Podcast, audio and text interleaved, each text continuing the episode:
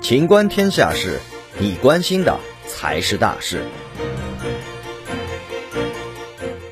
今年全国将发放一千万张职业培训券。记者近日从人力资源和社会保障部获悉，今年我国将大力推行职业培训券的发放和使用。人社部将依托电子社保卡，为符合条件的劳动者发放具有认证结算等功能，同时精准对接培训资源的电子凭证。计划全年发券一千万张，用券一百万张以上。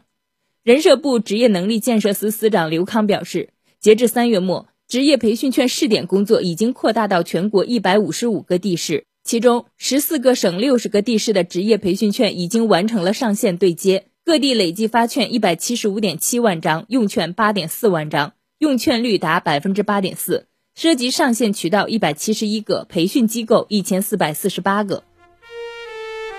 本期节目到此结束，欢迎继续收听《秦观天下事》。